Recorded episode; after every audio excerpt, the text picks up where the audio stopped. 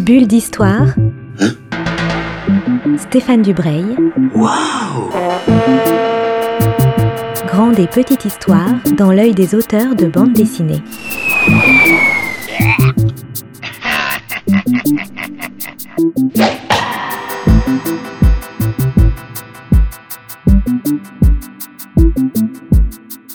Amis auditeurs de Art District, euh, bonjour, je vous emmène dans la septième bulle d'histoire. Aujourd'hui on ne rencontre pas un dessinateur ou un scénariste, mais un historien. Je suis avec William Blanc, on est à Gentilly. On va parler d'un livre qu'il sort aux éditions Libertalia. Le titre c'est Super-héros, une histoire politique. William Blanc, on se connaît, on va se tutoyer parce que j'ai du mal à te vous voyez, c'est trop compliqué pour moi. Euh, est-ce que tu peux nous dire qui tu es avant de parler du livre? Euh, Je suis historien, je suis spécialiste du Moyen Âge. Je suis parti sur l'étude des représentations du Moyen Âge à l'époque contemporaine. Petit à petit, j'ai commencé à m'intéresser à tout ce qui est culture pop. Alors évidemment, ça a commencé avec le roi Arthur, hein, donc euh, j'ai écrit un bouquin dessus. Après la fantasy, puis après les super-héros en fait. Hein. parce que notamment dans le bouquin sur le roi Arthur, j'ai fait un chapitre sur les super-héros arthuriens. Parce qu'il y en a un paquet. Captain America, Iron Man, ils ont des, éléments arthuriens. Donc Thor aussi, voilà. Donc, puis donc, petit à petit, je me dis tiens, chez Libertalia, je vais faire un bouquin. Donc je vais faire un bouquin sur les super-héros parce que c'est marrant en fait. Hein, donc, euh. En fait, t'as quasiment inventé un nouveau métier qui est euh, médiévaliste. Ouais, alors je sais pas si je, suis pas le premier à faire ce genre de, d'études, hein, parce qu'il y a plein de gens qui ont, qui ont bossé, hein, notamment aux États-Unis, mais il y en a aussi en France, donc euh, sur le, ce qu'on appelle le médiévalisme. Donc c'est pas le Moyen Âge en fait, donc c'est comment le Moyen Âge est perçu à l'époque contemporaine. Ce que j'aime bien moi, c'est vraiment partir aussi de la culture pop et de l'image aussi. C'est, un, de mes, un de mes partir de l'iconographie, de l'image. Parce que je trouve qu'en fait, le médiévalisme, quand on regarde bien, ça passe beaucoup par l'image, en fait. Je pense qu'en fait, on voit quasiment du Moyen-Âge tous les jours sans s'en rendre compte.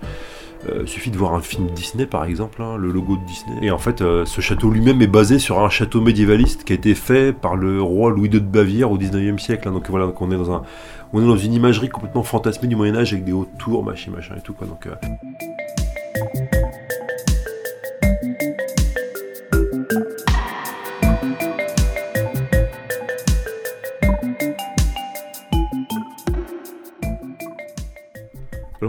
on, va, parler de ton livre, donc c'est une histoire de la bande dessinée américaine, la bande dessinée consacrée aux, super-héros.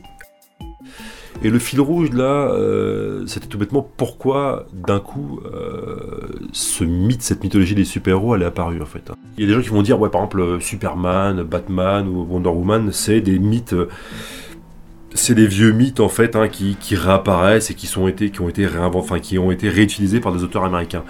Oui, mais non. Voilà. Par exemple, le, type qui vole, c'est Icar, mais Icar en fait, quand il s'approche du ciel, en fait, du soleil, et ben, ses, ailes fondent. Superman, en fait, plus s'approche du soleil, plus il est fort, en fait. Hein. donc c'est pas la même chose, vous voyez. Donc, euh. euh, et, en fait, euh, c'est pareil, Wonder Woman, c'est une Amazon, mais en fait, c'est pas une véritable Amazon parce que ces Amazones-là, en fait, elles sont, elles, vivent dans une société hyper avancée technologiquement, quoi. Donc on n'est pas dans la mythologie grecque, en fait. Hein. Il y a autre chose. Et en fait, la, réponse, elle est assez simple. Et, moi, c'est pour ça que je suis passé par le biais de l'étude du, du Moyen Âge. C'est que on se rend compte que le super-héros, c'est une mythologie de la modernité. Et en fait, la modernité, modernité au sens où la science, euh, la technologie, euh, la pensée rationnelle vont amener un mieux et que le, futur sera forcément mieux que le passé. Voilà, donc euh, voilà, donc on va progresser. Hein, c'est une mythologie progressiste, hein, les super-héros. On va progresser, que ce soit en termes de santé, en termes biologiques, en termes en termes social, en termes politiques. On va aller de mieux en mieux en fait. Hein. Et ça, c'est quelque chose auquel, euh, au 19e siècle, au 20e siècle, les gens croient fermement. Aujourd'hui, on en est un peu revenu, hein, parce que bon, bah, il y a eu euh, la bombe atomique, euh, il y a eu aussi, bah, il y a le réchauffement climatique maintenant, donc voilà, on a, voilà, et on sait que c'est à cause de l'industrie et de, l'exploitation humaine. Mais par contre, il faut comprendre que dans les années 20, 30, on y croit fermement. Et les super-héros apparaissent à ce moment-là. Et ils apparaissent d'autant plus à un moment très précis de l'histoire aux États-Unis, qui est vraiment une des voilà un pays neuf, hein, qui est vraiment qui, croit à fond, qui est très optimiste dans l'avenir, etc. Et tout, même encore aujourd'hui, hein, ils le sont. En plus dans un contexte particulier où ils voient justement qu'en Europe, hein, il y a une montée du, totalitarisme, il y a aussi une crise économique euh, mondiale qui touche de plein fouet des États-Unis. Et les auteurs de comics hein, qui viennent généralement du milieu populaire, hein, qui sont aussi en plus généralement issus de l'immigration, notamment de l'immigration juive en fait, hein, ils veulent absolument quelque part conserver cette foi dans l'avenir. Donc ils inventent des personnages qui incarnent cet avenir parfait, cet avenir un peu merveilleux. Et celui qui incarne le mieux cet avenir merveilleux, c'est évidemment Superman c'est l'homme, et d'ailleurs son surnom c'est l'homme de demain, voilà, c'est The Man of Tomorrow. Hein. donc, euh, et donc vraiment il y a, l'idée que voilà, voilà, il vient d'une société plus avancée, donc il est, il est meilleur, il est plus fort, il a, il a un meilleur euh, sens moral, voilà, donc euh, c'est un type droit, juste, voilà. Donc, Ce qui est passionnant dans, dans ce livre, c'est qu'on découvre que chaque super-héros a ses particularités, ses spécialités physiques, intellectuelles, morales même, mais en même temps chaque super-héros euh, épouse des épisodes assez précis de l'histoire américaine. Ce livre, c'est à la fois un livre d'histoire de la bande dessinée, mais c'est aussi une histoire de quasiment une histoire de l'Amérique. Bah, de toute façon, c'est clair que vu que c'est une plus une mythologie très américaine parce que les super-héros en fait quand par exemple quand Superman il atterrit, il vient de Krypton, il atterrit pas nulle part, il atterrit en fait aux États-Unis. Et donc quelque part quand Wonder Woman débarque hein, de l'île du paradis hein, pour aller dans un pays, elle va aux États-Unis parce qu'elle dit quelque part c'est la société la plus avancée sur Terre. Hein. donc, euh, donc les super-héros en fait ils incarnent en fait l'idée que l'Amérique est la, la, Terre la plus progressiste, celle qui va amener justement ses promesses d'un futur radieux en fait. donc euh, la, guerre froide c'est c'est vraiment le conflit entre deux grandes puissances futuristes qui prétendent incarner le futur en fait. les États-Unis d'un côté et l'URSS de l'autre. L'URSS qui dit non on va construire un futur socialiste en fait voilà. Donc, euh, mais qui eux vont pas faire un truc de super-héros en fait. Leur grande mythologie c'est plutôt la science-fiction en fait en l'occurrence. Enfin, par exemple, les super-héros, ils ont failli disparaître pendant le macartisme, hein, parce que vu que c'était très progressiste, les super-héros, en fait, hein, c'est même beaucoup d'auteurs qui étaient assez marqués à gauche, en fait. Hein. Au moment du macartisme, euh, il y a pas mal même des enquêtes sénatoriales sur les comics en disant voilà, c'est un truc euh, voilà louche qu'il faut contrôler et tout. D'autant plus que derrière ça aussi, il y, a un biais raciste, parce que concrètement, encore une fois, beaucoup d'éditeurs de comics et d'auteurs de comics sont juifs, donc euh, il y avait aussi cet aspect-là qui n'est pas à négliger. Et puis en plus, bah, tout bêtement, quand tu prends le Vietnam, le Vietnam, en tu, tu vois les super-héros pendant le Vietnam, c'est la crise morale en fait. Hein. Et euh, je pense un des épisodes les plus intéressants, c'est quand Captain America, en fait, hein, tout le monde prend Captain America comme une espèce de super, euh, de super chauvin et tout, ce qu'il n'est pas du tout en fait. Hein. C'est plutôt un super héros assez progressiste. Et en 74-75, t'as, un, toute une série de Captain America qui, qui était surnommée après Secret Empire. En fait, il, euh, il découvre qu'il y a une espèce de complot qui est en train de toucher les États-Unis. Et il se rend compte en fait que se rend compte que le complot monte jusqu'à la Maison Blanche. Et il arrive à la Maison Blanche hein, et il arrive dans, il poursuit le, chef du complot qui a une cagoule et on le voit décagouler le chef du, complot. En fait, mais on voit pas la, tête qu'il a. Et Captain America il fait non mais c'est vous, c'est vous. Et en fait c'est juste après, juste après le Watergate en fait. Donc on comprend qu'en fait ce personnage qui dit c'est vous, c'est vous, c'est Nixon en fait. Voilà, c'est le président des États-Unis.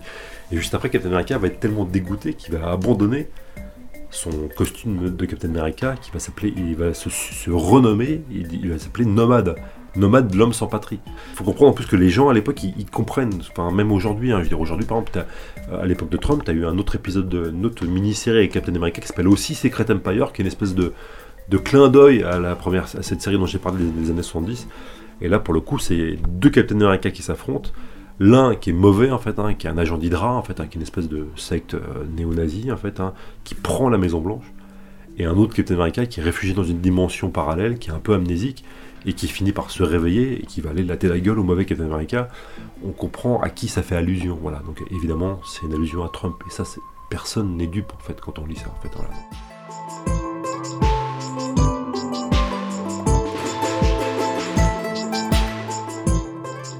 Les super-héros accompagnent l'évolution politique des États-Unis, mais aussi on découvre, et ça c'est étonnant parce qu'on n'a pas tellement ce genre de, héros dans la BD européenne, ça épouse aussi beaucoup la, dire, les débats sociétaux, parce qu'on a des super-héros euh, féminins assez tôt, noirs, mais maintenant on a des super-héros gays, des super-héros qui se marient entre eux, des super-héros LGBT.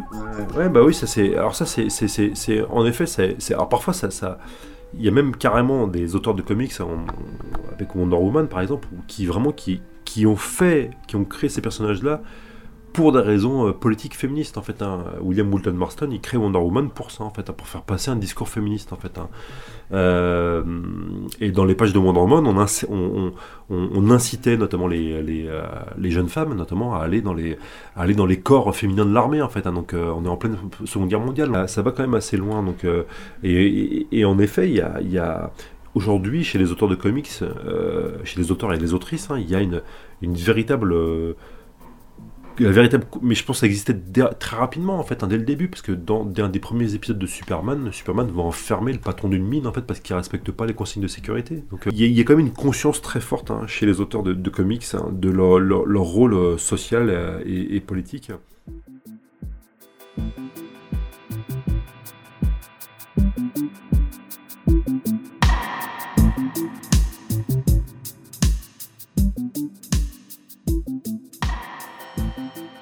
y a une autre question qui se pose quand on a fini le livre. On, voit bien que les super-héros font partie intégrante de la culture américaine, et pourtant depuis une quinzaine d'années, les super-héros ont envahi le monde, notamment euh, grâce au cinéma. Comment, euh, par quelle magie, j'allais dire, le monde entier adopte ces produits de la culture américaine. Et donc la culture américaine, elle est très attirante en fait. Hein. donc euh, euh, c'est très clairement la culture dominante au niveau mondial. Et donc euh, voilà, donc je pense que ça, ça explique. voilà, il y a quand même des biais de diffusion qui sont absolument énormes. Quoi. Donc deux genres populaires dominants en ce moment, en fait, hein, c'est soit les super-héros, soit la fantasy en fait. Hein. La fantasy, c'est on, rêve d'un monde médiéval parce que on aimerait bien que voilà, voilà, on rêve d'un monde pour s'échapper un peu d'un monde moderne, un peu triste, un peu voilà, un peu industriel et tout. Et il n'y a pas, a pas de réponse parce qu'en plus le genre super-héroïque, il est, il, est pas, parti. Il y a quasiment aucun autre pays qui qui en a produit en fait. Hein. donc euh, ça aurait pu partir en France. Hein. Ça, il y a un très bon bouquin de Xavier Fournier euh, qu'on salue au passage puisque voilà, il a écrit un super bouquin qui s'appelle Super-héros, une histoire française, qui est paru il y a quelques années qui montre bien qu'il y avait un genre super-héroïque en France, euh, avant Superman et tout. Donc, euh, même en fin de compte, hein, moi j'en parle un peu dans le bouquin, hein, il le dit, Umberto Eco l'avait dit aussi, hein, quelque part le premier super-héros, en fait, les prémices du premier super-héros, en fait, c'est dans Dumas, en fait, c'est dans Alexandre Dumas. La France aurait pu avoir un, genre super-héroïque en fait, mais il y a plein de raisons qui, qui fait qu'il n'y a pas eu, ça ne s'est pas développé en France. L'une des raisons majeures, euh, au moment de la libération, quand le genre super-héroïque est arrivé en France, en fait, au lieu de dire, en fait, euh, ce qui aurait été putain choix, euh, au lieu de dire on va imiter ce genre-là, puis on va créer nos propres super-héros, on va s'appuyer sur un corpus qu'on a déjà, parce qu'il y en avait vraiment un, paquet, en fait. Par exemple, le Fantomas, c'est un, c'est un mauvais, c'est un super vilain, en fait, mais en même temps, il est trop cool, en fait. Voilà, tout le monde kiffe ce Fantomas, quoi. Genre, limite, personne n'est pour le flic, quoi, dans, une histoire de fantomas. voilà, Parce que la presse de jeunesse de l'époque, hein, notamment la presse à la fois communiste et catholique, était foncièrement anti-américaine. Et euh, ils ont euh, poussé pour qu'il y ait la loi de 49, hein, et concrètement la loi de 49, ça a mis un, ça, a arrêté ça. Et en plus, il y a un autre aspect, je pense, c'est que forcément, super-héros, ça fait surhomme, et surhomme, pour des Français en 45-46, c'est ça, ça, voilà, ça, ça, ça, ce qu'on peut comprendre maintenant avec le recul, hein, ça crispe un peu, voilà, donc euh, ça, ça fait, euh, ça fait, euh, ça fait rien nazi en fait, alors qu'en fait ça n'a rien à voir en fait hein, dans les super-héros, en fait encore une fois, c'est écrit en grande partie par, par des juifs, hein, donc c'est pas du tout l'idée d'une race supérieure, c'est des individus qui sont meilleurs en fait, c'est pas la même chose quoi. Donc il y a un des auteurs de donc, Voyance qui va donner pif mm. et qui disait aussi à l'époque en, en 45-46, il disait ouais, enfin nous, on va pas créer des, super, des surhumains parce que pour nous, le véritable héros, c'est l'homme du peuple aussi, tu vois. Et aussi cet aspect-là qui joue vachement. Ce qui fait que, par exemple, dans des pays socialistes, tu vas pas avoir de super-héros non plus parce qu'il y a vraiment l'idée. Tu pourrais dire parce que Stakhanov, tu tu vois qui fait. Euh, qui fait euh, qui remplit 17 wagons, euh, je sais plus, ou 18, hein, alors que les autres en remplissent un seul, un wagon de, un wagon de charbon, je sais plus quoi, ou, de, ou du minerai et tout. ça pourrait être un super-héros, limite, tu vois. Mais sauf qu'en fait, non, c'est. Non, il a pas. Voilà, c'est juste. Il est porté par la, il est porté par la, par la foi socialiste. Hein, c'est normalement socialiste. C'est un homme nouveau, mais normalement socialiste. Donc en fait, c'est c'est le, surhomme, c'est tout le monde en fait hein, dans leur esprit. Quoi. Donc ça devrait être tout le monde. Quoi. Donc voilà. Donc c'est pour ça que le côté euh, Gugus en slip euh, et voilà qui se balade avec une cape, euh, ça, ça, ça fonctionne pas.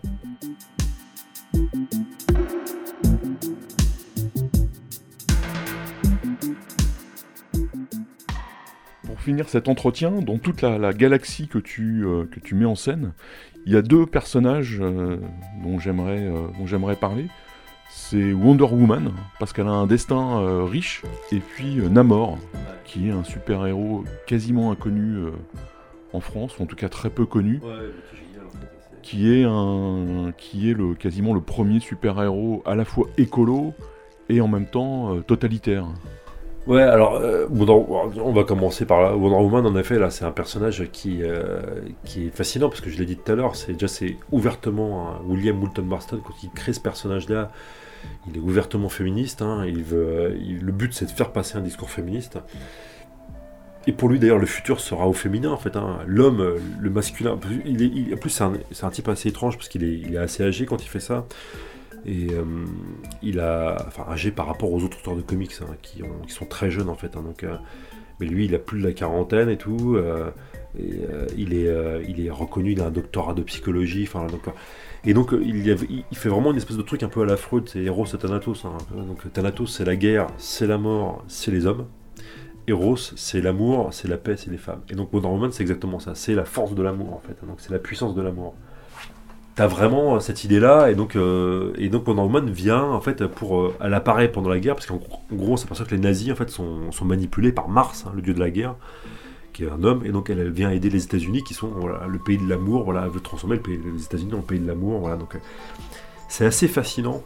Et il y a tout un discours assez complexe, notamment par rapport à fait, le fait d'attacher les gens et tout. Voilà, donc il y a le, bon, le bon bondage, hein, donc c'est Wonder Woman qui attache les gens pour les soumettre aux forces de l'amour.